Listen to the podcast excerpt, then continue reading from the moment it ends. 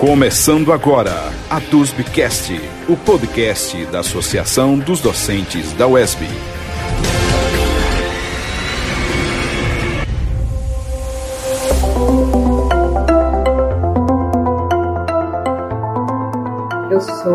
Andréa Gomes da Silva, eu sou vice-presidente da DUSB, vice-presidente regional. Hoje, como atividade, nós será sobre a reforma administrativa né, e o desmonte dos serviços públicos, a proposta de emenda constitucional, a PEC 32 de 2020, a reforma administrativa, que altera disposições sobre servidores, empregados públicos e organizações administrativas, tem como projeto, né, um projeto ultra, ultra do capital para tornar o Estado mínimo, fortalecendo os ataques imperialistas, juntamente com as medidas da EC 95, né, a chamada emenda constitucional do teto dos gastos públicos, também a, a emenda, né, a PEC do fim do mundo, a EC do fim do mundo, junto com a reforma da Previdência, e a trabalhista são medidas antipovo. E a cereja do bolo, a PEC 32 de 2020, que atinge os serviços públicos prestados à sociedade mais vulnerável e atinge os trabalhadores e trabalhadoras, precarizando e desvalorizando o servidor público, que a gente vai tratar hoje né, com os debatedores. E essa ideia do Estado mínimo né, abre caminho para que o orçamento público reserve uma fatia maior né, para a iniciativa privada e com os serviços públicos né, só terão acesso a eles quem puder pagar, principalmente a gente está falando de educação, saúde, sobretudo, são setores muito afetados, e grupos empresariais que vão abocanhar nessa fatia de mercado. Poder público terá mais verba né, para destinar ao mercado financeiro é, com a rolagem aí do pagamento dos juros da dívida pública. Com isso, né, esse esforço para desmontar o serviço público é, se presta também para justificar falsamente né, essa, PEC né, do fim do mundo, é, a, a, a EC 95, e congela aí por 20 anos né, o teto dos gastos públicos, aumenta mais ainda essa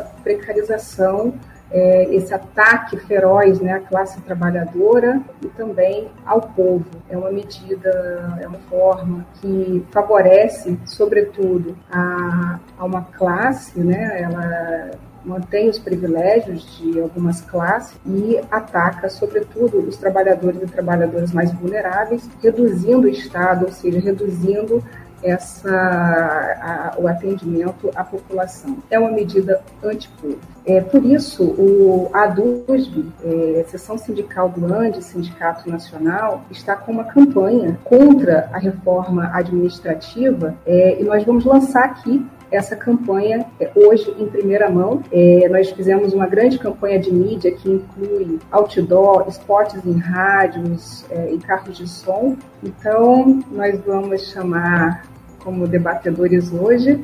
Eu tenho o prazer de chamar Ana Georgina Dias é, para o nosso debate. Né? Ana Georgina é supervisora técnica regional do DIESE.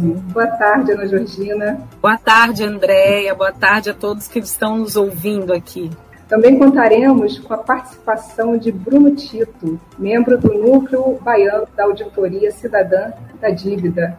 Boa tarde, Andréia. Boa tarde, Georgina. Boa tarde a todos e todas que vão acompanhar essa atividade importantíssima como um instrumento de resistência a essa que não é reforma, é uma, é uma contra-reforma administrativa.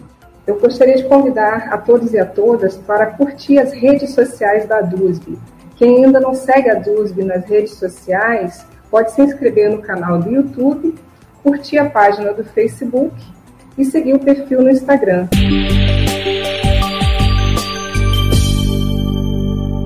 Vamos lá, então. Eu chamo né, Ana Georgina, vamos iniciar o debate né, com Ana Georgina. É, Ana Georgina Dias é economista e supervisora técnica regional do DIESE. Bom, queria agradecer o convite da ADUSB, né, para participar desse debate. Cumprimentar é, meu companheiro, felizmente um companheiro recorrente de de debates, né, Bruno Tito, e assim, começar falando de um ponto que a Andrea já adiantou. Na realidade, a reforma administrativa, ela é parte de um grande conjunto de reformas que é, nós temos percebido no país, já lá desde 2015, sobre, aliás, desde 2016, né, sobretudo após o golpe é, do impeachment da presidenta Dilma. Então, nós começamos essa, esse conjunto de, de, de reformas, né, o Brasil começa a, a ter esse conjunto de reformas ainda no governo Temer, e a primeira grande reforma, talvez uma das maiores, se não a maior reforma de todas, é a, o que se transformou na emenda constitucional 95, oriundo da PEC do teto e que a gente chama de novo regime fiscal. Basicamente, é, como a gente tem visto agora, sobretudo em momentos de pandemia, essa emenda constitucional ela amarra a parte primária do orçamento, ou seja, toda aquela parte que é exatamente para fazer frente aos gastos do Estado, funcionamento do Estado, né? não só o gasto, mas o funcionamento do Estado, políticas públicas, saúde, educação, investimentos, previdência, né? tudo que diz respeito ao funcionamento do Estado ao lado primário. E do lado financeiro, basicamente, é o pagamento de juros e serviço da dívida. Então, esse regime fiscal, ele nos amarrou, nos amarra já, e uma, um congelamento orçamentário que vai durar 20 anos.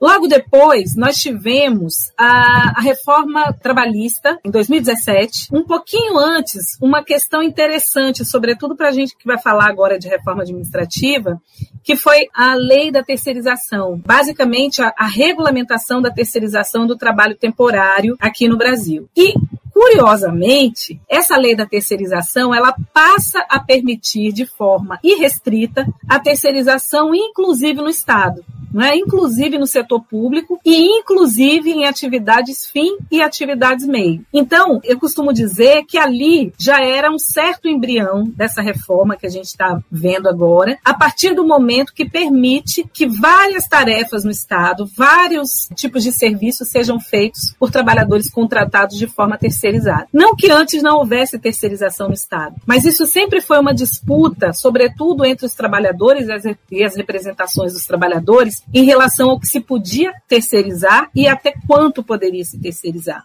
Então, com a reforma trabalhista, ali em julho de 2017, ela passando a vigorar em novembro, é, a gente já começa a perceber também toda essa desestruturação, sobretudo do trabalho no setor privado. Uma flexibilização que significou basicamente perda de direitos, porque a CLT ela nunca deixou de ser flexível. Tudo a partir dela, acima dela, era possível. Então, flexibilizar e a flexibilização trazida com essa reforma era basicamente rebaixar direitos e retirar direitos. Logo depois, veio a reforma da Previdência e uma reforma extremamente dura e muito no sentido de trazer para regras muito parecidas, se não iguais, a do regime geral de Previdência, o INSS, os trabalhadores do setor público. É, mais uma vez, utilizando um argumento de que os trabalhadores do setor público eram privilegiados em relação aos trabalhadores do setor privado no momento de suas aposentadorias. E agora, mesmo antes dessa apresentação de uma primeira etapa, né, é bom deixar claro que o próprio governo diz que a PEC 32 de 2020, ela não é a reforma administrativa acabada. Ela é uma etapa da reforma administrativa, o que faz com que a gente suponha que ainda vai ter outras etapas que podem trazer ainda uma situação pior do que o que traz a PEC 32. Mas mesmo antes da PEC 32, nós já tínhamos percebido percebido, já tínhamos visto, é o governo avançar sobre o direito dos trabalhadores do setor público, sobretudo com o que ficou conhecido como Plano Brasil Mais, que era um conjunto de três PECs que tratavam diretamente da questão do setor público, né, da, da organização não só do trabalho, mas como pacto federativo, fundos públicos, além do que se chamou de PEC emergencial, que era na realidade um grande conjunto de medidas que tinham por finalidade reduzir o custo de pessoal no Estado.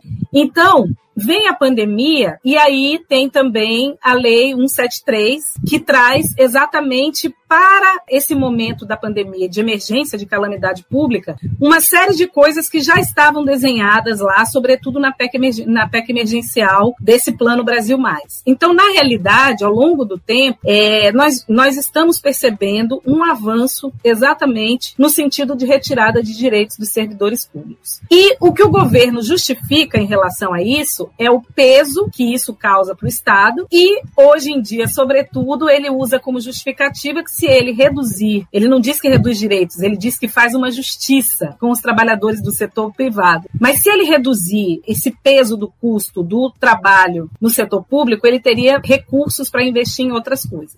A gente sabe que isso não é verdade e que, basicamente, é uma etapa de desmonte do Estado, como nós temos observado já com todas essas reformas que a gente tem dito. Então, basicamente, essa PEC 32, ela é assentada em algumas coisas. São cinco mudanças principais, a começar pela extinção do regime jurídico único, que rege exatamente os trabalhadores é, da União dos Estados do município, dos municípios. Ela cria cinco vínculos distintos de contratação e o concurso público, de fato, como nós conhecemos, apenas em um vínculo, que é o das carreiras típicas, que aí sim são aqueles que tiveram o privilégio de ficar fora da reforma, que vão fazer parte desses vínculos, né, desse, dessas carreiras. Um outro ponto importante também da reforma é a facilidade para desligar o servidor inclusive servidores que já estão na ativa, que já estão no Estado. Possibilita a retirada de direitos e benefícios. A, a gente poderia citar, por exemplo, os reajustes por tempo de serviço, né, aqueles adicionais por tempo de serviço, na realidade.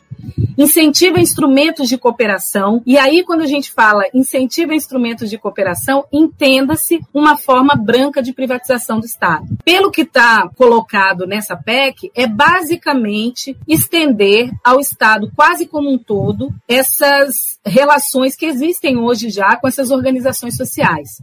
Aqui no estado da Bahia, por exemplo, grande parte dos hospitais são hoje é, administrados e geridos por organizações sociais. Então, seria basicamente levar esse tipo de arranjo de gestão para outros setores dentro do estado. Ou seja, você fica com uma zona muito cinzenta entre o que é o público e o que é o privado. E além disso, isso amplia também o poder do executivo de extinguir e transformar cargos, órgãos, autarquias e funções.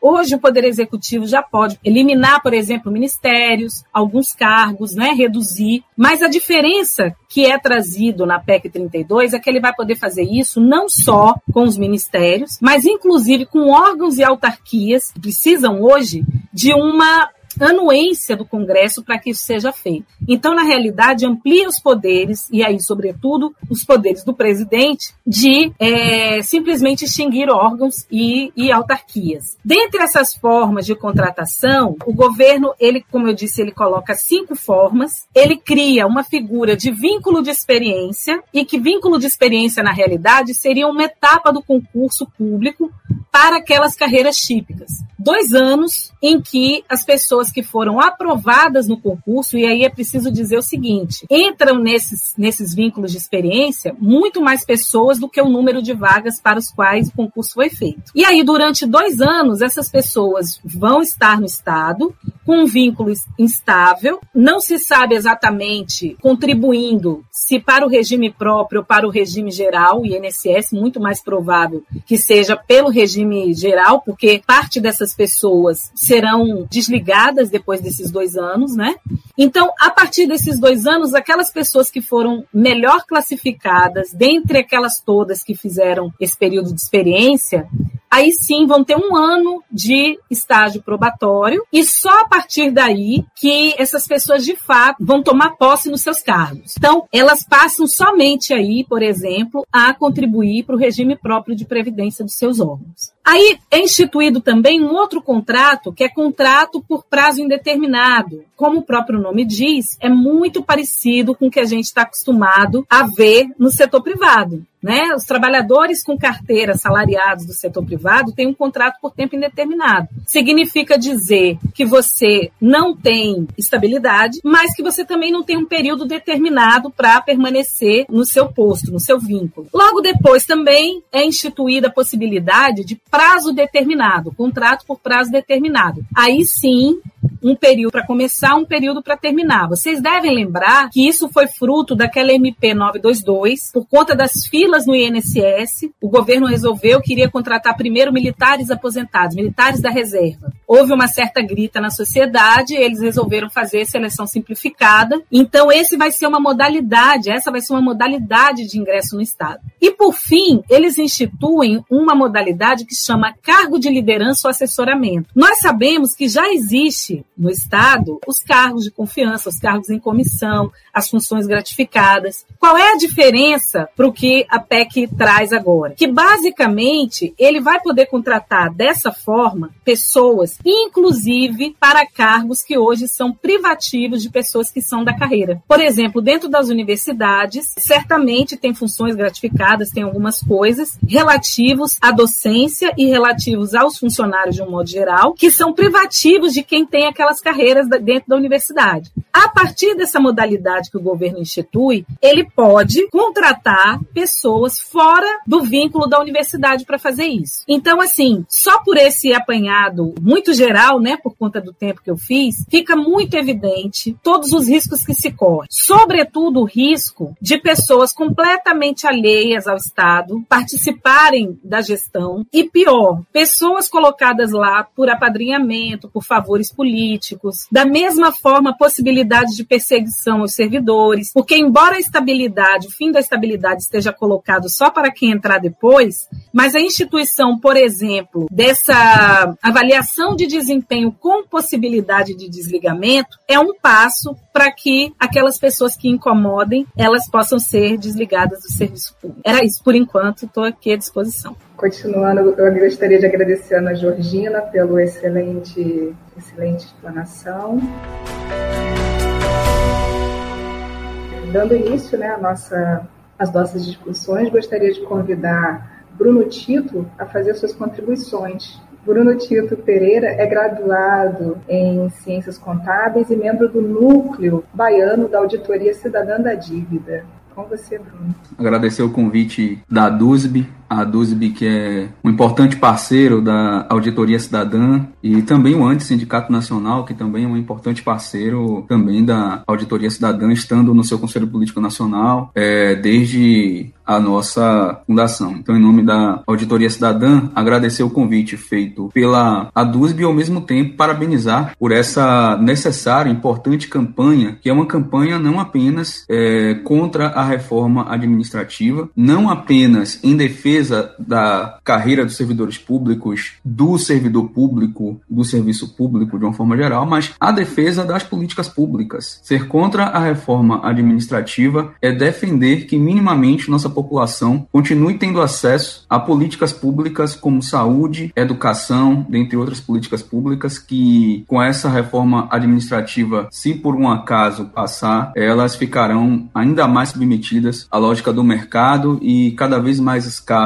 para a população de um modo geral. É muito importante retomar aqui o que Georgina falou alguns minutos atrás, que é muito importante. Inclusive, mais uma vez agradeço a oportunidade de estar no espaço de debate com Georgina, que é uma das grandes referências aqui no Estado, a nível nacional também, no debate técnico que subsidia é, a defesa dos interesses públicos pelo DIES e principalmente a resistência feita pelos sindicatos, movimentos sociais e todos e todas que ainda defendem as políticas públicas. Mas é importante pontuar o que Georgina colocou. A reforma administrativa, ela não é uma reforma isolada. Primeiro a gente tem que limpar o meio de campo é, e dizer que não é reforma, né? Quando a gente faz uma reforma, uma reforma tende a melhorar algo. A reforma trabalhista não melhorou as condições de trabalho, as remunerações dos trabalhadores trabalhadores da iniciativa privada só fez piorar, por diversos aspectos. É, se alardeou de que a reforma trabalhista traria mais empregos. A PNAD contínua, a pesquisa nacional por amostra de domicílios do IBGE, ano após ano, mostrou que pouco mais de dois anos da reforma trabalhista é, não se gerou os empregos esperados e, muito pelo contrário, rebaixou de uma forma geral, a média salarial. Logo, não é uma reforma, é uma contra-reforma. A reforma da Previdência, que também não é uma reforma da Previdência, é uma contra-reforma que, infelizmente, foi aprovada recentemente. Também as projeções que eles trouxeram de manter o equilíbrio atual e financeiro também não se justifica e não está se justificando. Muito pelo contrário, retirou direitos previdenciários. E, infelizmente, do jeito que as coisas vão, com outras contra-reformas se complementando, como essa reforma administrativa, que depois, no debate, a gente vai ter a oportunidade de demonstrar como essa reforma, contra-reforma, administrativa impacta negativamente também na previdência dos servidores atuais. Inclusive, ela, infelizmente, ao invés de melhorar o equilíbrio atual atuarial financeiro da Previdência vai, é, infelizmente, piorar. A chamada PEC do teto, emenda constitucional 95, que limitou durante 20 anos os gastos primários, ou seja, gastos com saúde, educação, dentre outros setores vitais da sociedade, mas que não limitou os gastos, por exemplo, com a dívida pública. Os gastos com os juros que o Estado paga, nós pagamos, o Estado paga com os nossos recursos a banqueiro. E o Plano Mais Brasil que foi apresentado, mas não foi aprovado ainda, como Georgina bem falou, é um, um conjunto de três PECs que tende a aprofundar ainda mais a visão liberal de Estado, um Estado cada vez mínimo. É importante é, retomar todos esses projetos de contra-reforma para afirmar que essa essa contra-reforma da Previdência é mais um pacote, é mais um ponto que faz parte de um projeto maior. Um projeto que visa diminuir a presença do Estado, ou seja, um projeto neoliberal. É muito importante colocar isso aí. Todas essas reformas, e principalmente a contra-reforma administrativa, a PEC 32, são reformas ideológicas. São reformas meramente ideológicas, mas que vai um pouco além do plano ideológico. Tem a ver com as condições objetivas. Primeiro, é, nós estamos vivendo uma crise econômica, sim. É muito importante fazer uma análise de conjuntura para entender o porquê dessas contrarreformas, inclusive a PEC 32. Nós estamos vivendo uma crise econômica que não é uma crise econômica, ao contrário do que a, do que a grande mídia e do que o governo disse, de que é uma crise econômica é, essencialmente da pandemia e que se aprofundou muito mais porque é, a massa de trabalhadores estavam em casa, como se tivesse outra opção né, de ir para a rua e morrer em nome da economia, que economia é essa que estamos falando, mas todas essas contrarreformas têm a ver com um cenário econômico que não vem da pandemia, que não nasce na pandemia. A nível mundial, nós temos uma crise econômica que vem lá desde 2008. No Brasil, as consequências dessas, dessa crise econômica a gente sente com mais força após 2014. Por isso que após 2014 nós temos contrarreformas muito mais contundentes, reduzindo o tamanho do Estado e retirando direitos sociais históricos rompendo inclusive com o pacto social que está lá na Constituição. Logo, a reforma administrativa é uma resposta à crise econômica a nível mundial. Na América Latina, por exemplo, vamos fechar esse ano de 2020 com a pior retração do PIB da história, da história. Nem nas duas grandes guerras nós tivemos uma retração do PIB na América Latina tão grande quanto, quanto as progressões que se apresentam esse ano. Só para você ter uma ideia, em efeitos concretos, essa redução significa que mais ou menos 20 milhões de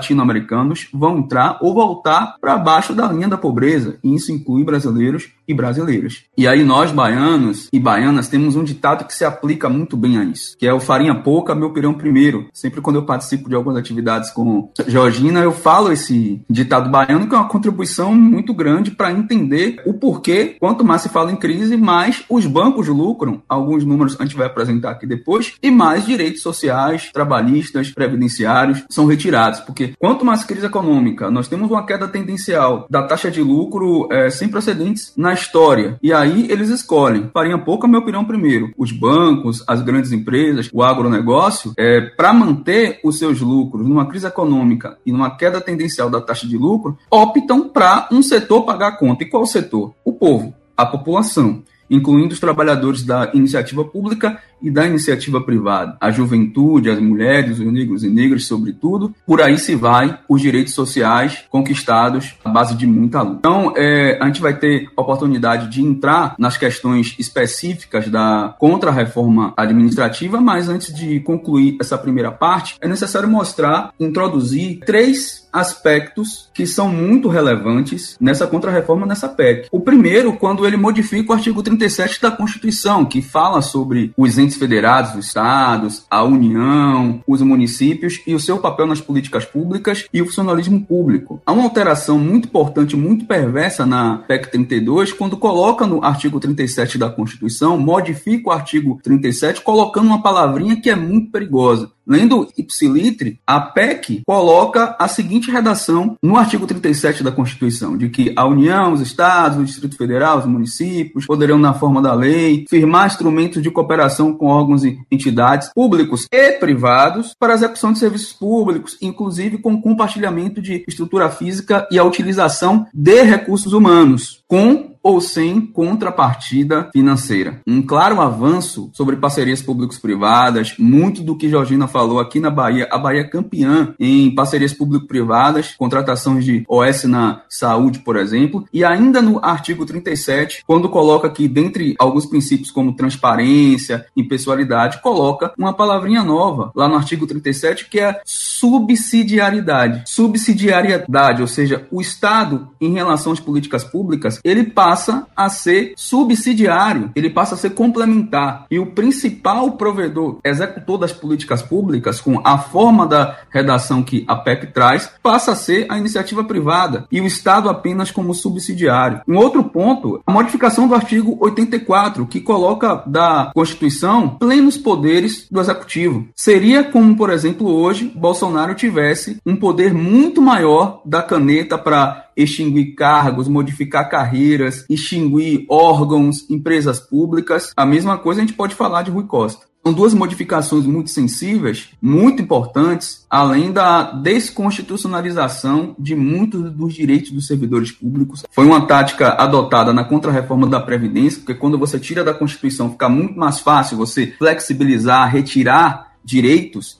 a mesma coisa eles estão fazendo com a PEC 32. E aí é muito importante a gente explicar para concluir de que essa contrarreforma de que não atinge apenas os novos servidores. Há no mínimo cinco ou seis pontos que comprovam que a PEC atinge sim em cheio, retirando direitos históricos dos servidores atuais. Então a gente vai entrar em algumas questões específicas para fazer o que a DUSB está fazendo, conhecer a realidade para poder melhor resistir a mais esses públicos e a população em geral. Obrigada, Bruno, por excelente explanação.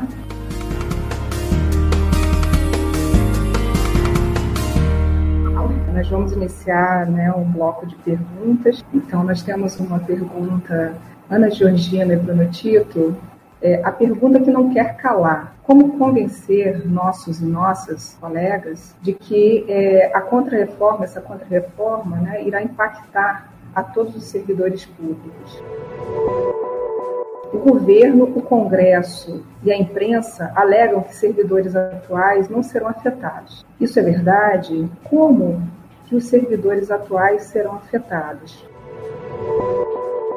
Eu aproveito para fazer também uma pergunta é, que é muito importante a gente chamar a atenção, alertar, Bruno falou, a Jotina também, que com a PEC, né, é, dar mais poder a, ao executivo. E vários pontos na, nessa reforma, como bem falado, né, que é apenas o início, é, se dá através das leis complementares, que elas são extremamente perigosas, inclusive né, elas podem né, ter efeito aí sobre quem está na ativa. Então, essa mentira bem contada. Né? E essa relação né, desse aumento do poder de Estado, sobretudo em relação né, a retirar o Estado mínimo, ou seja, reduzir cada vez mais o Estado, e investir isso principalmente, por exemplo, o pagamento da dívida pública, aumentando ainda mais a crise, né? E, e dentro desse de, do atrelar nessa mídia que faz toda uma campanha como se o funcionário público, é, esse que está né, dentro da, da reforma, seja atingido, atingido como uma, uma, uma espécie de punição, vingança. Como fazer a população entender que isso é um engodo, isso é uma mentira e que o Estado mínimo significa dizer que ele vai ter menos serviço, né? Então, são essas três perguntas aqui para o nosso primeiro bloco de debate. Começa comigo? Ah, pronto. Bom, na realidade, é, as perguntas são, são ótimas. Eu acho que é, elas são extremamente importantes para a gente entender exatamente o objetivo da reforma. A primeira pergunta, né? Deixa eu só olhar aqui. A gente tem passado por questões né, reformas, como eu disse antes, bastante delicadas e mesmo assim uma boa parte das pessoas é, ainda não veem isso como um, um problema específico para a sua própria categoria. Eu me lembro, quando estava em discussão a questão da reforma trabalhista, muitas vezes a gente ia, por exemplo, em empresas públicas e as pessoas achavam que não seriam atingidas por aquilo porque eram de empresas públicas, porque tinham feito concurso público. E o que não era verdade, porque mesmo sendo um emprego público, aquelas pessoas eram regidas pela CLT. E o que, é que eu quero dizer com isso? Que, ainda que num primeiro momento pareça que a reforma não tem nada a ver com a pessoa, com aquele grupo, é à medida que o tempo vai passando, o que a gente tem observado é exatamente o governo tentando trazer para a precarização que ele trouxe o setor privado com a reforma da, da trabalhista, ele está tentando trazer o mesmo tipo de vínculos precários para o setor público. Isso já deveria estar evidente pelas reduções de orçamento, pelas condições de trabalho piorando. No caso do setor privado, com a reforma trabalhista, como o Tito bem lembrou, o fato de você, além de não ter gerado emprego, você ter reduzido e substituído os melhores postos, os mais protegidos, por postos precários, né, institucionalizados pela reforma trabalhista. Então eu diria o seguinte: talvez a melhor forma de convencer as pessoas seja fazer as pessoas conhecerem. E aí eu já queria é, fazer um destaque a atuação da DUSB. Então eu acho assim, é dar publicidade o máximo possível. Um exemplo mais próximo de nós aqui do estado da Bahia, a reforma da Previdência. Eu me lembro que nós passamos dezembro e janeiro praticamente o tempo inteiro na porta da Assembleia Legislativa por conta da questão da reforma da Previdência para os trabalhadores do Estado. A maioria dos trabalhadores, de alguma maneira, ficaram alheios àquilo. Óbvio, porque também o governo estrategicamente coloca no momento em que as pessoas estão mais desmobilizadas, férias, fim de ano, festa. Mas, de qualquer forma, a gente percebia o pouquíssimo interesse das pessoas pela matéria. Agora, há pouco tempo, já com quase um ano de reforma valendo, a gente começa a ouvir as pessoas gritarem, as pessoas reclamarem, as pessoas não entenderem o que foi que aconteceu. Então, acho que o único jeito de convencer é trazer as pessoas para conhecer do que se trata. Em relação à pergunta, é essa é aquela história da, da, da, mentira. A mentira que nem é muito bem contada, porque assim, repare, se não vai mais poder ter, por exemplo, nenhum tipo de gratificação que seja vinculado a tempo de serviço. O que, que significa isso? A grande parte dos planos de cargos e salários, tanto no governo federal, quanto no governo estadual, quanto no governo municipal, todos esses planos eles têm a progressão por tempo como uma forma de você é, ter a sua ascensão, a sua carreira, né? a, sua, a sua progressão profissional. Só nesse ponto, o simples fato de você não poder mais ter isso afeta quem está. Um, outros pontos interessantes a questão das licenças, a licença prêmio, férias superior a 30 dias.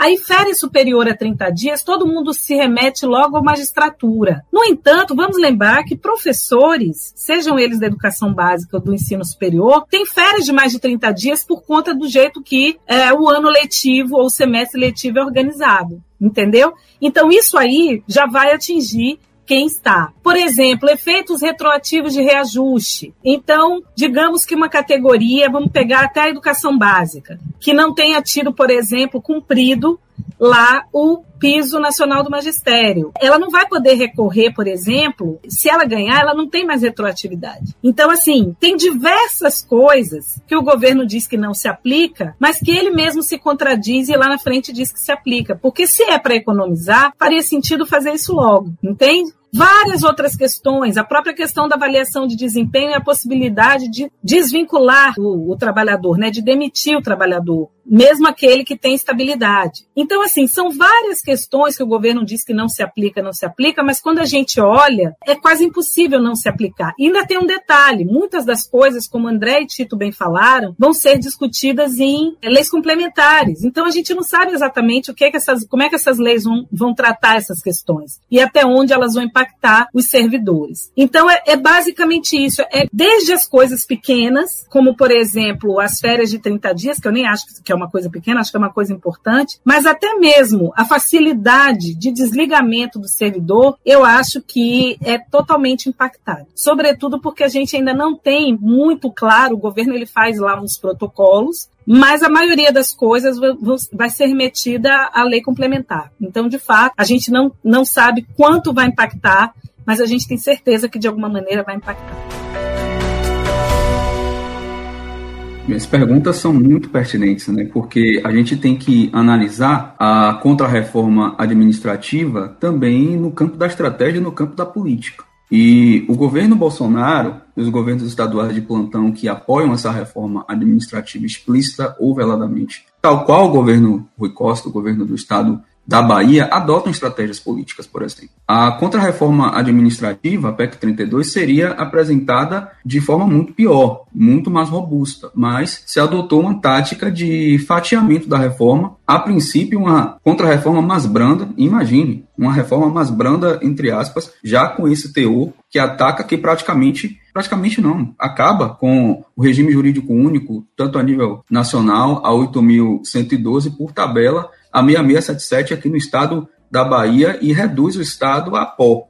A participação do Estado nas políticas públicas, como provedor de políticas públicas, a pó, é, apenas para garantir, para desindexar, desvincular o orçamento, que é o que está por trás, para pagar juros da dívida pública a banqueiro e aumentar ainda mais os lucros da iniciativa privada, que vão lucrar com a coisa que antes e deveria ser pública, né? É, antes de entrar nas perguntas em específico, é, só alguns números. O próprio Ministério da Economia estima uma economia no período de 10 anos com a contrarreforma administrativa, de uma década, com números de entre 286 bilhões até 339 bilhões. Ou seja, é uma economia que, quando a gente compara com outras rúbricas do orçamento, como, por exemplo, o que vai para pagamento de rolagem, de juros, de amortizações questionáveis da dívida pública é em torno de um terço. A dívida pública hoje consome cerca de 40% do orçamento público, levando um trilhão de reais. Um trilhão de reais todos os anos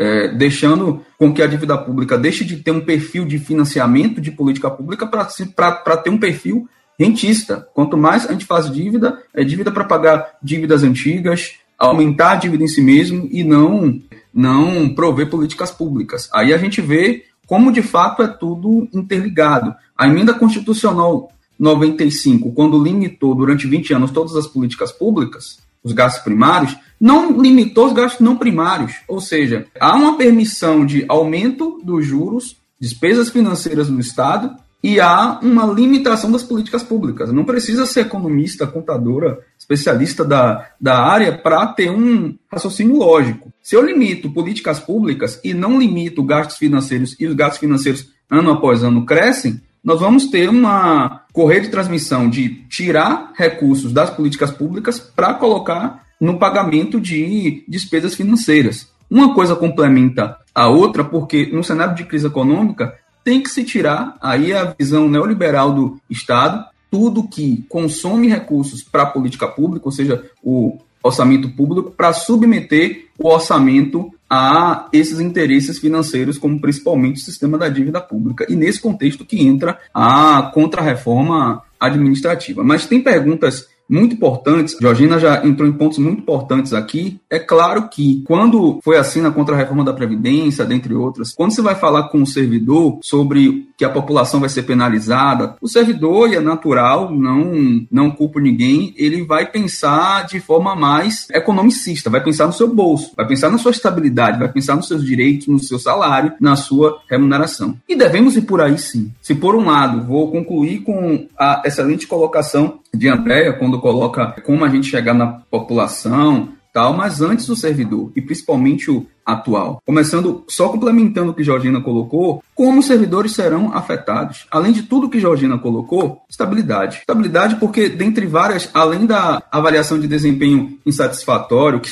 quem tem dúvida de que cada vez mais avaliações subjetivas, é, com a possibilidade de aumentar o machismo dentro do serviço público. As mulheres hoje, quando a gente pega dados da Escola Nacional de Administração Pública, são minoria no funcionalismo como um todo, principalmente nos cargos que pagam melhor. São maioria nos municípios, principalmente na educação, mas quando a gente vai para os cargos de maiores remuneração, quando a gente destrincha mais cargos de assessoramento, são em um percentual muito menor. Aprofunda o racismo é, institucional, inclusive, quando se coloca essas avaliações de desempenho cada vez mais subjetivas, mas é, principalmente ataca a estabilidade do servidor público. O servidor público hoje, para ele ser desligado, ele precisa ter uma decisão transitada em julgado, ou seja, todas as esferas exauridas para o servidor ser desligado, ser exonerado. A contrarreforma administrativa traz a possibilidade de o servidor ser exonerado sem o transitado em julgado, apenas numa decisão colegiada.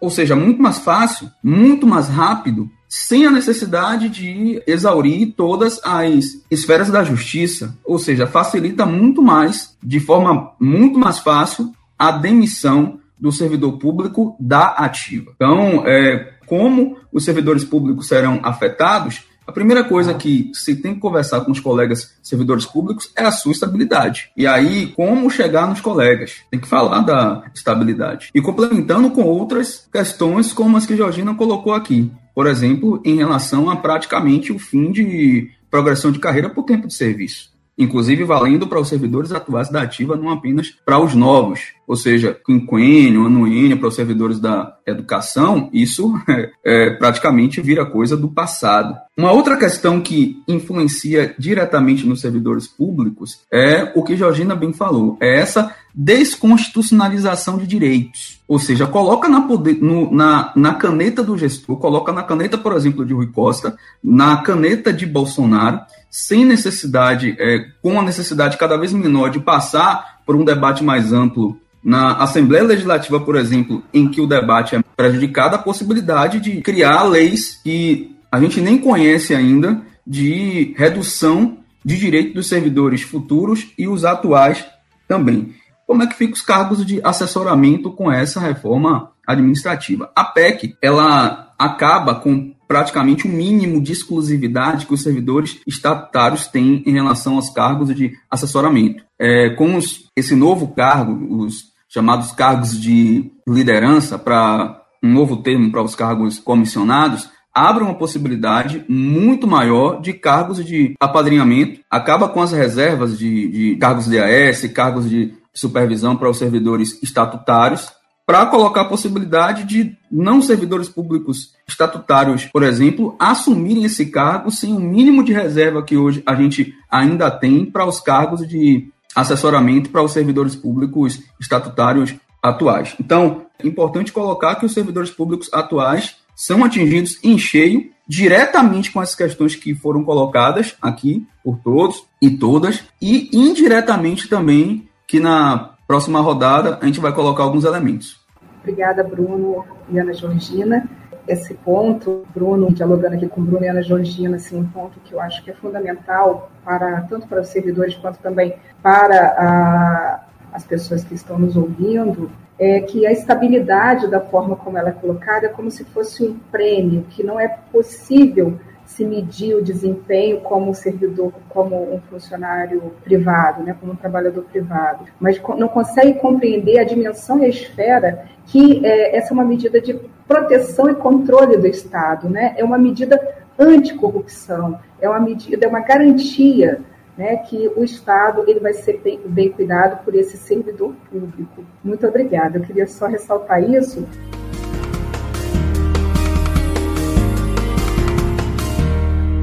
E aí, continuando o nosso bloco, é, nosso segundo bloco, e a, a pergunta 4, por que alguns setores do funcionalismo público foram poupados? Dividir o funcionalismo e ou é, é dividir o funcionalismo é, e ou questão política.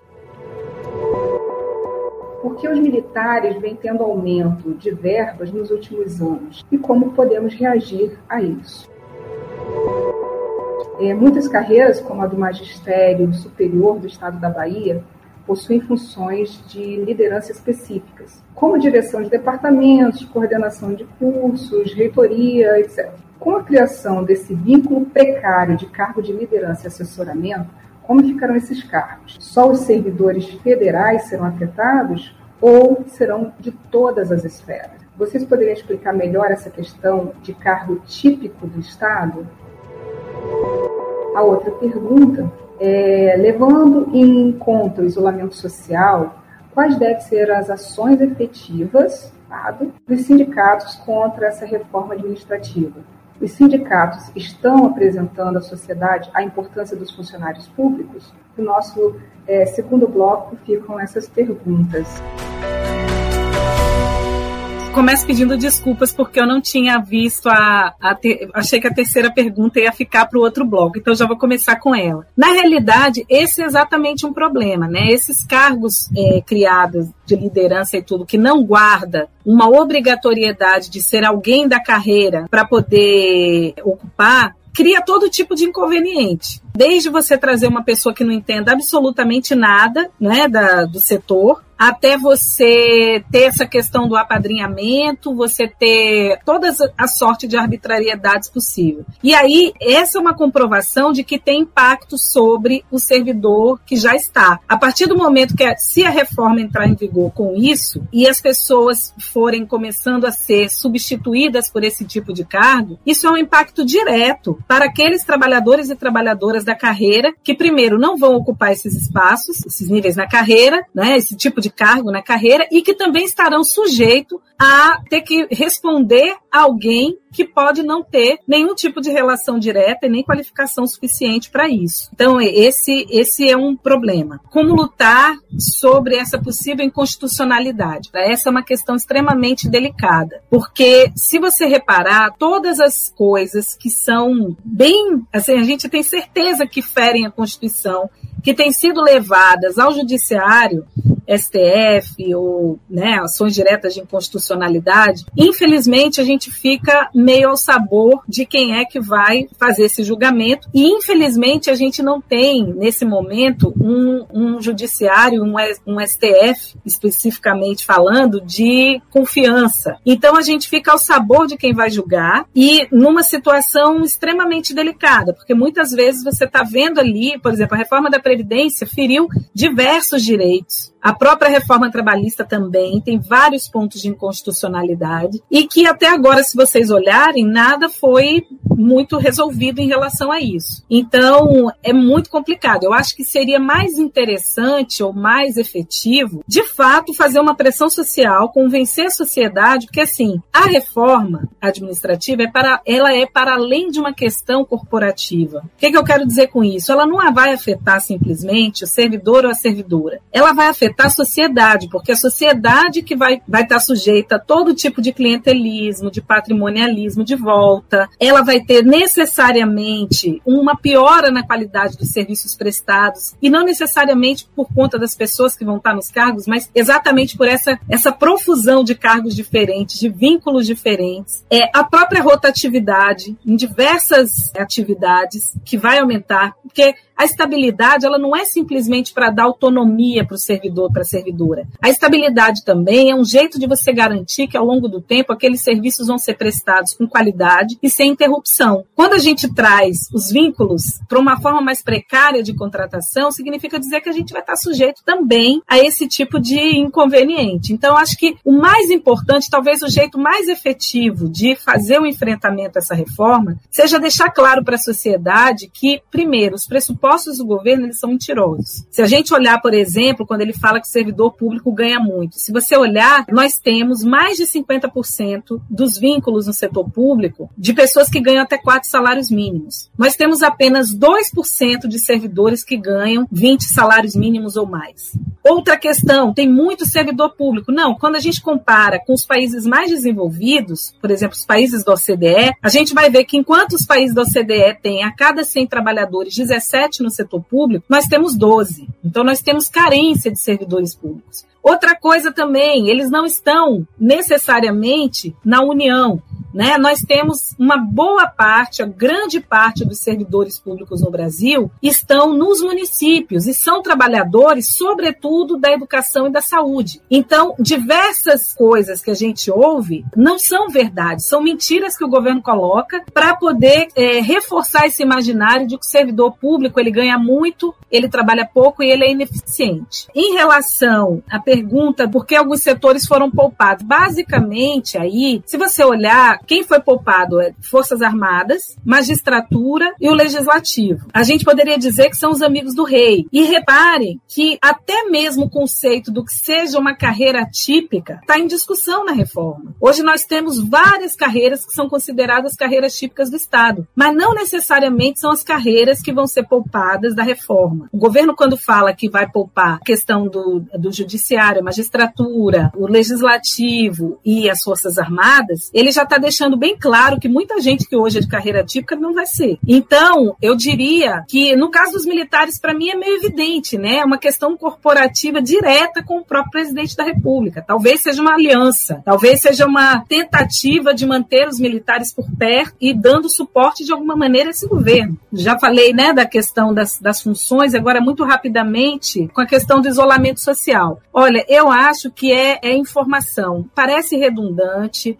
parece que é uma coisa acomodada, mas não é. Na realidade, é o contrário. Eu acho que mesmo com isolamento social, atividades como essa, e sobretudo atividades que peguem a sociedade como um todo, mostrando a eficiência, mostrando é, todo tipo de, de arbitrariedade e de piora na qualidade dos serviços públicos que podem ter. Acho que uma coisa é muito complicada nisso tudo, e vocês vão concordar comigo. Ao longo do tempo no Brasil, toda uma demonização do trabalhador do setor público. É o privilegiado, é o marajá, é o que, como eu já disse antes, trabalha pouco, ganha muito. Acho que a primeira coisa é desconstruir essa ideia na sociedade. Depois de desconstruir essa ideia na sociedade, é mostrar efetivamente os prejuízos que se vai ter com essa reforma. Eu acho que é, é uma coisa muito próxima do que a gente precisa fazer em relação à privatização. A maioria das pessoas, o senso comum do brasileiro médio, é que o que é privado é melhor do que o que é público. E, e a realidade não mostra isso. Acho que,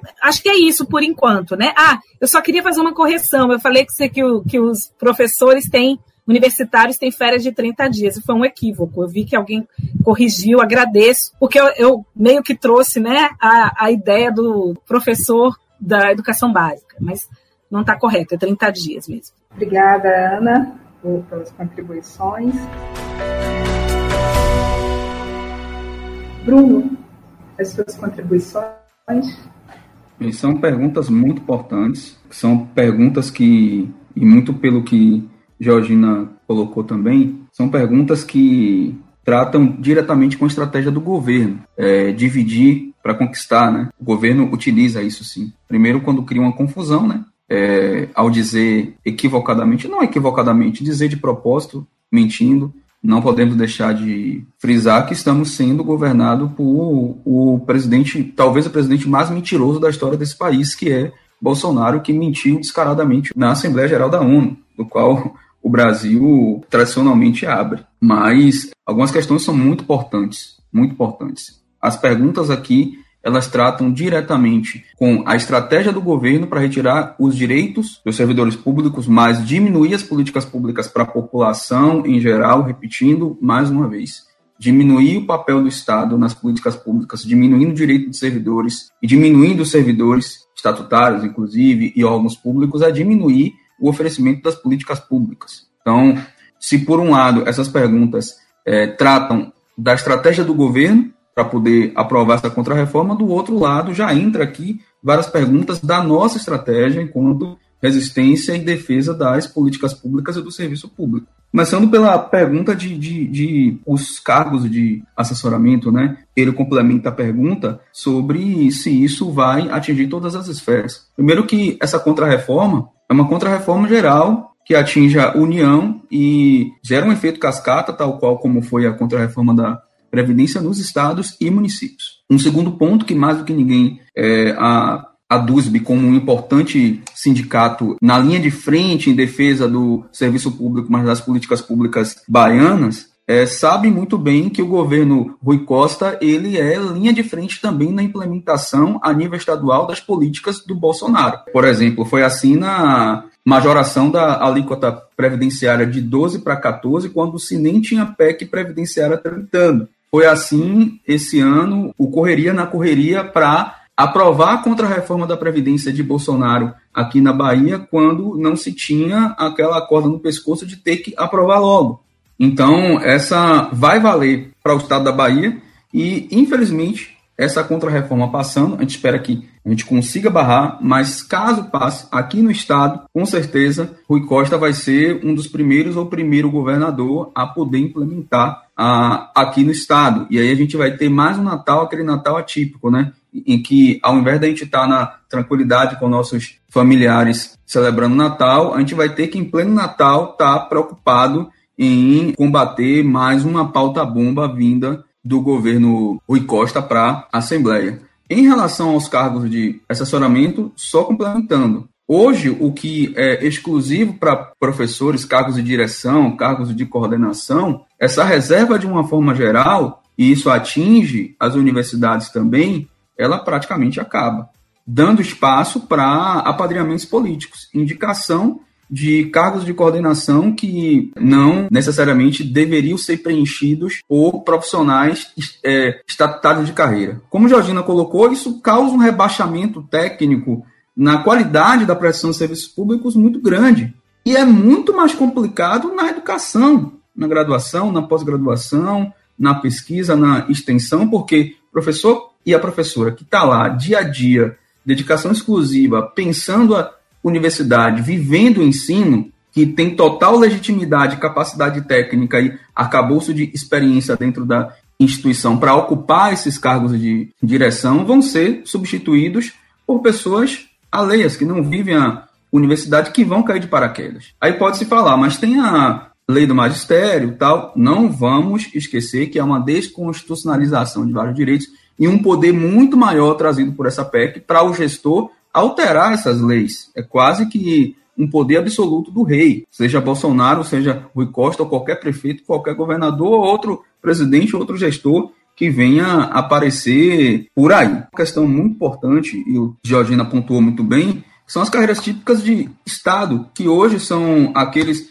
que se chama ciclo de gestão, né? O alto escalão, que são os militares, o pessoal da arrecadação, os auditores, Defensoria Pública, Ministério Público, inteligência, política é, monetária, a magistratura, tal, e existe uma série, uma lista maior desses cargos típicos de Estado que a PEC, como bem Georgina falou, vai diminuir. O que vai ficar? Aqueles que são historicamente mais alinhados aos projetos de governo, como, por exemplo, mais do que nunca os militares, que voltaram com força, saíram dos porões da ditadura, saíram é, é, do lixo da ditadura militar para voltar com força atualmente. Esses, com certeza, não vão ser mexidos por uma questão estratégica, como bem Georgina colocou. Outros cargos, como por exemplo a magistratura. É interesse de qualquer governo ter a magistratura na mão. Servidores do judiciário, os trabalhadores, os técnicos, os analistas, todos serão atingidos por essa contra-reforma. A magistratura não. É uma tática para dividir, para passar melhor? Sim, de fato, mas é também estratégico poupar esses setores mais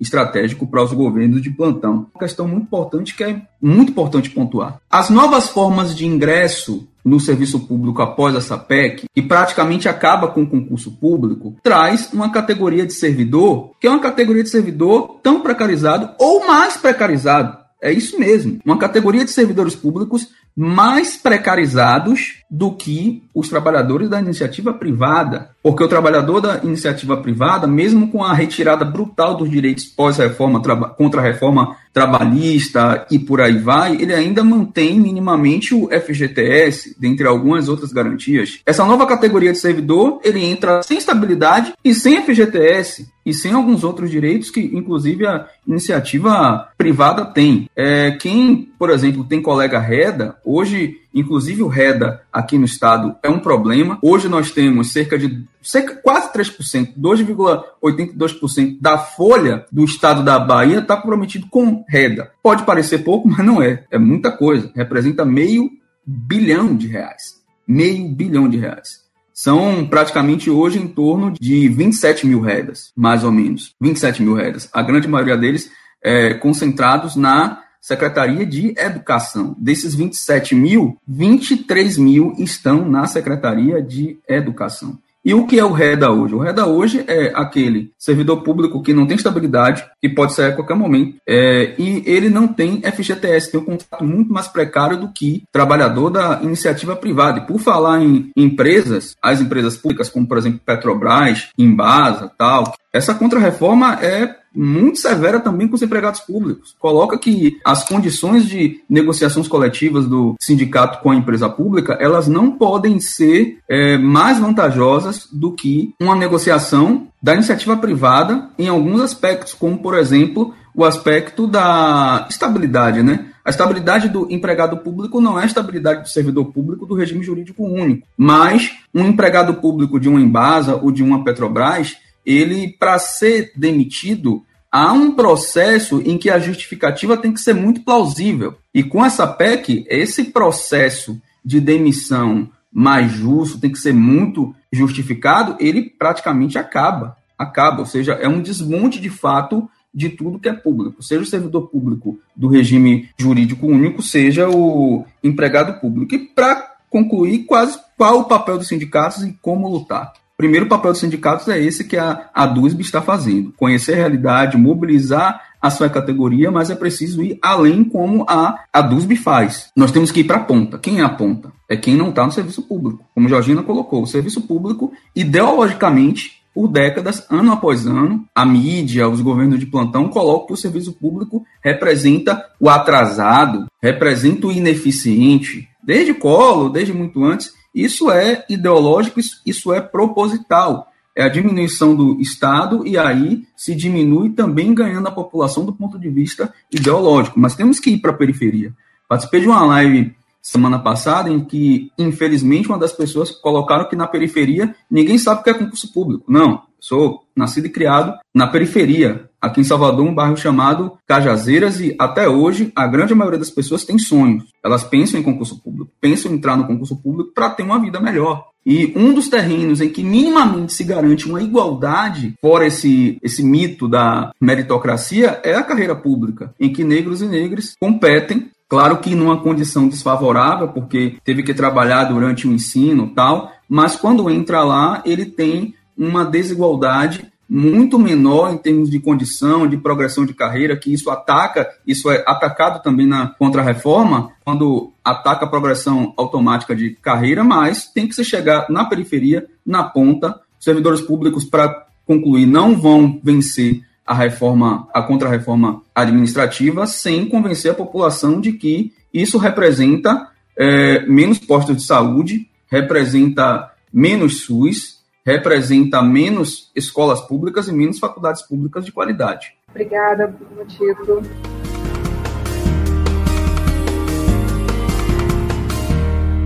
E nós vamos agora para as considerações finais. Eu vou fazer uma pergunta que o Bruno acabou respondendo, seria o servidor público tem estabilidade, que eles chamam de relativa, e em função disso não tem o FGTS, o Fundo de Garantia por Tempo de Serviço. É, com a reforma administrativa, o contrato de trabalho do servidor passa a ser mais precário que o empregado via CLT, né, consolidação das leis trabalhistas? Essa é uma pergunta. Eu também gostaria de fazer uma consideração que Bruno ele coloca é, em relação a principalmente um princípio né, da impessoalidade, da imparcialidade, que mesmo de forma precária, várias é, pessoas têm acesso ao serviço, ao serviço público por meio né, do, do ingresso numa carreira por concurso público, e a, a importância é, dessa manter essa impessoalidade, essa imparcialidade, quando a gente fala é, da, das desigualdades em relação ao capacitismo, nós avançamos muito, em relação ao racismo e à LGBTfobia, e também é, ao preconceito geracional, que inclusive nessa PEC, né, a, a, a compulsoriedade né, como, como castigo né, se mantém. É, então, poderia abordar isso, né, essa, essa essa relação que ela é muito importante, é, principalmente para o que a gente chama desses grupos minoritários, que, embora tenha uma educação, a dificuldade de acesso, mas que também, quando, é, quando se ingressa nessa carreira, é, se mantém é, uma estabilidade, a possibilidade de um futuro melhor. Quem não lembra ainda, né, da, durante o período da ditadura militar, do antigo INPS, né, o NAMPS, né, que só é, era atendido no serviço público de saúde quem tinha carteira assinada. Quem não tinha, quem não contribuía, na verdade, quem não contribuía com a Previdência Social era tido como indigente ou era facultada essa pessoa a ficar à mercê da filantropia. Então, gostaria de convidar a Ana Georgina para já responder as perguntas e fazer suas considerações finais. Quando a gente fala que um, o primeiro ponto da reforma é qual?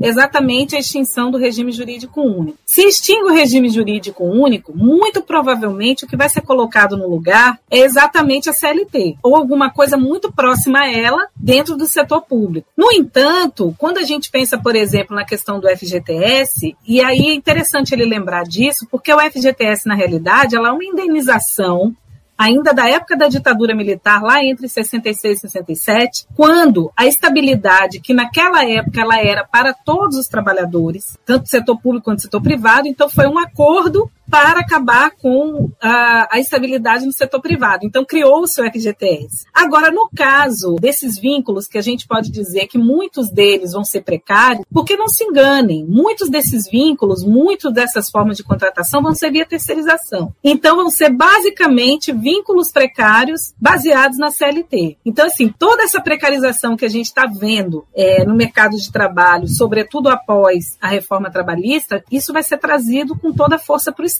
E é interessante também pensar que, na realidade, essa reforma ela está colocada para valer para todos os entes. Então, assim, quando o Bruno fala que não é impossível, na realidade é muito provável que isso chegue aqui, a gente precisa pensar também que até politicamente é preciso de uma articulação. Lembrando que, por exemplo, na reforma da Previdência, a bancada do governo, que é a bancada, digamos, que teoricamente seria mais progressista, né? Ela votou em peso contra os trabalhadores na reforma. Então não é muito difícil, como isso é um interesse dos estados, né? Vão, vão alegar o peso, vão alegar que precisam fazer reforma, sobretudo nesse pós-pandemia. Então, a própria questão da articulação política eu acho que vai ser muito importante.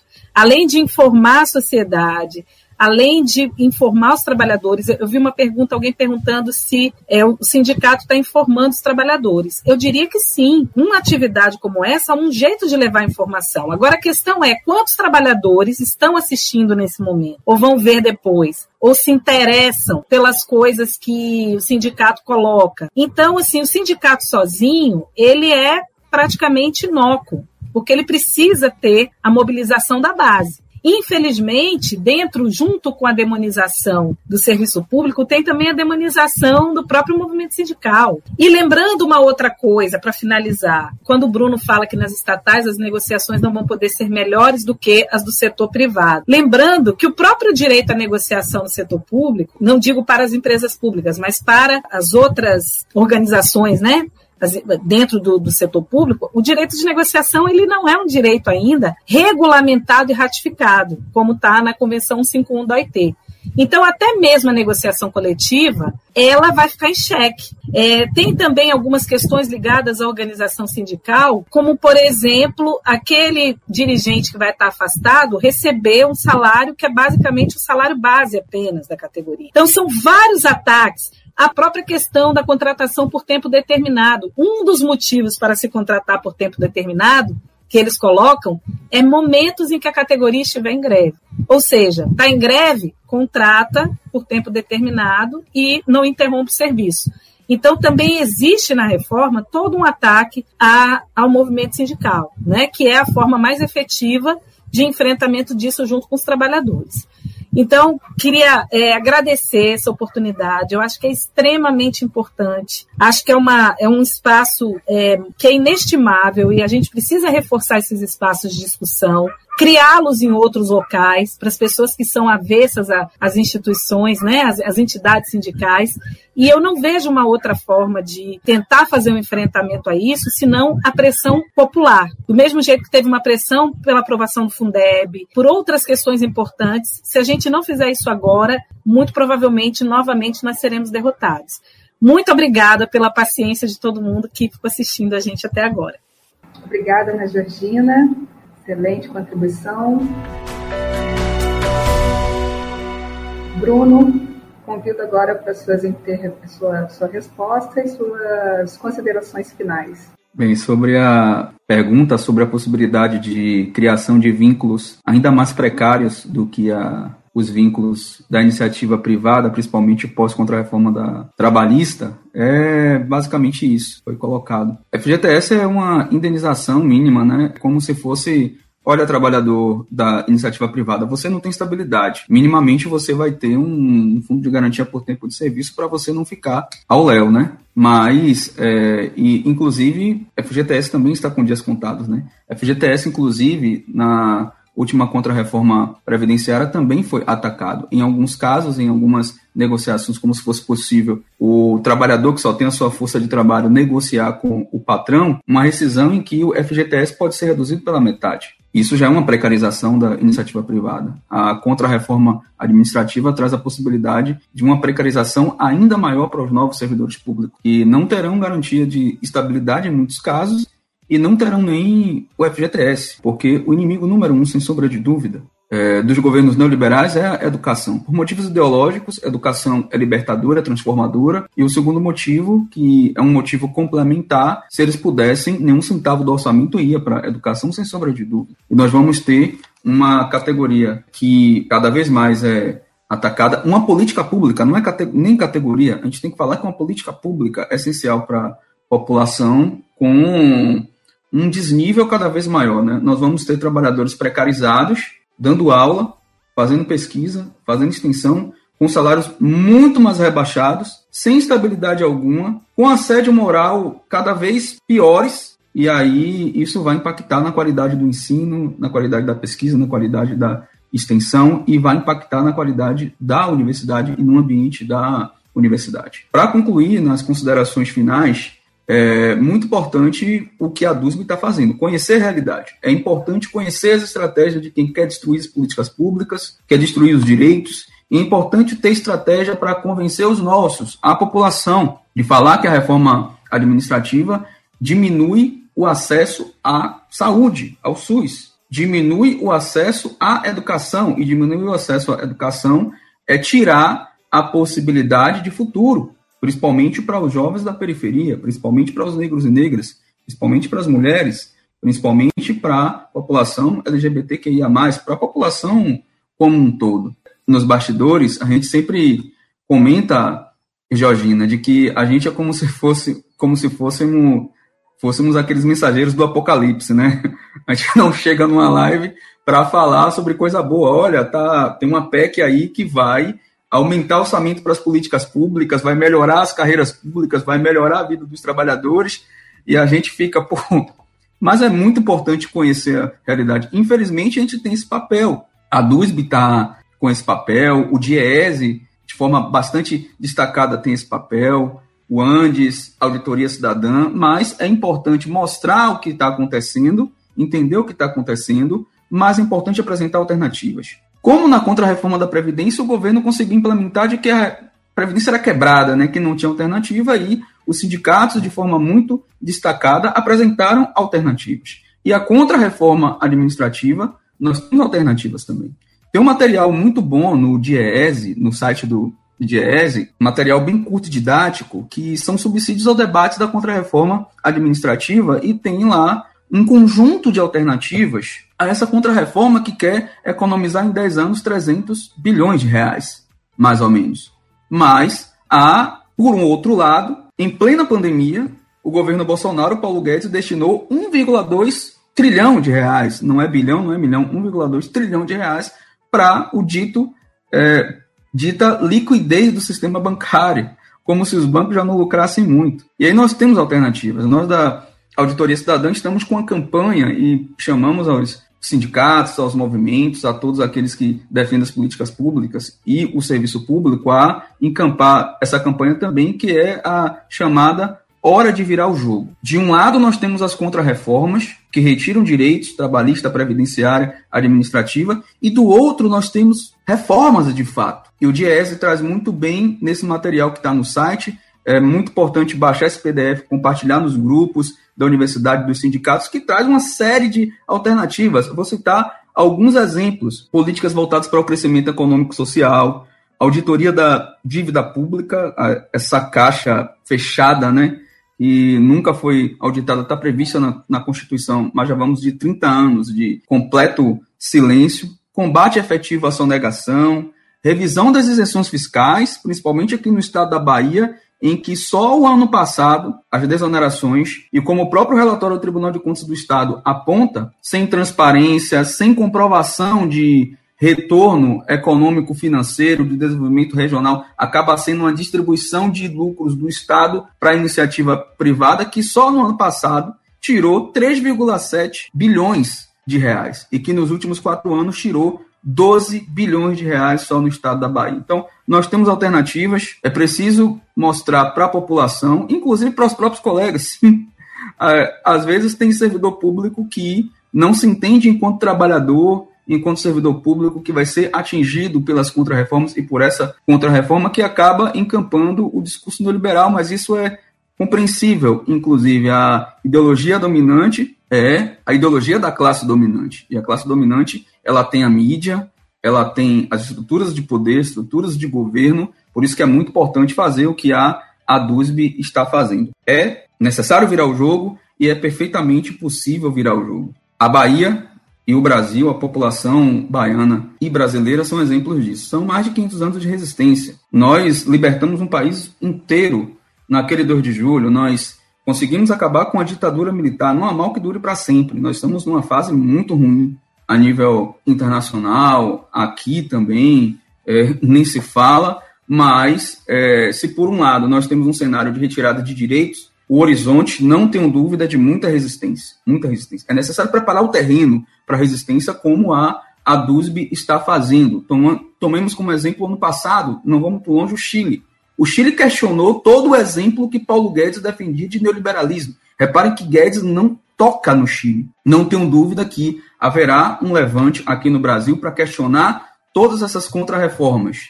E temos que estar preparados, conhecendo a realidade, preparando essas bases da resistência, como a, a DUSB está fazendo. Muito obrigado a todos e a todas, e a gente se coloca à disposição para o conhecimento da realidade e como ponto de apoio nessa resistência a esse desmonte das políticas públicas e da carreira dos servidores públicos.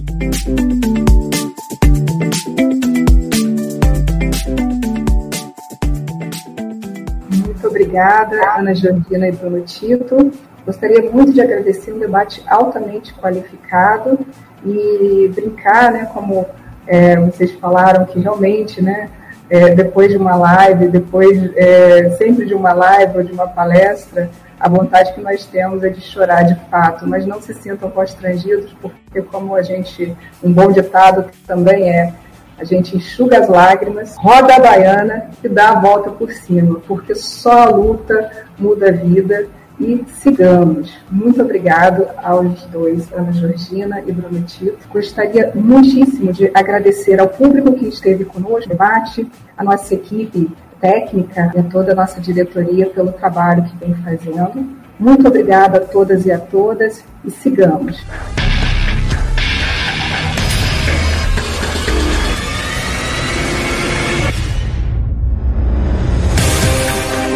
Você ouviu a DUSBcast, o podcast da Associação dos Docentes da UESB.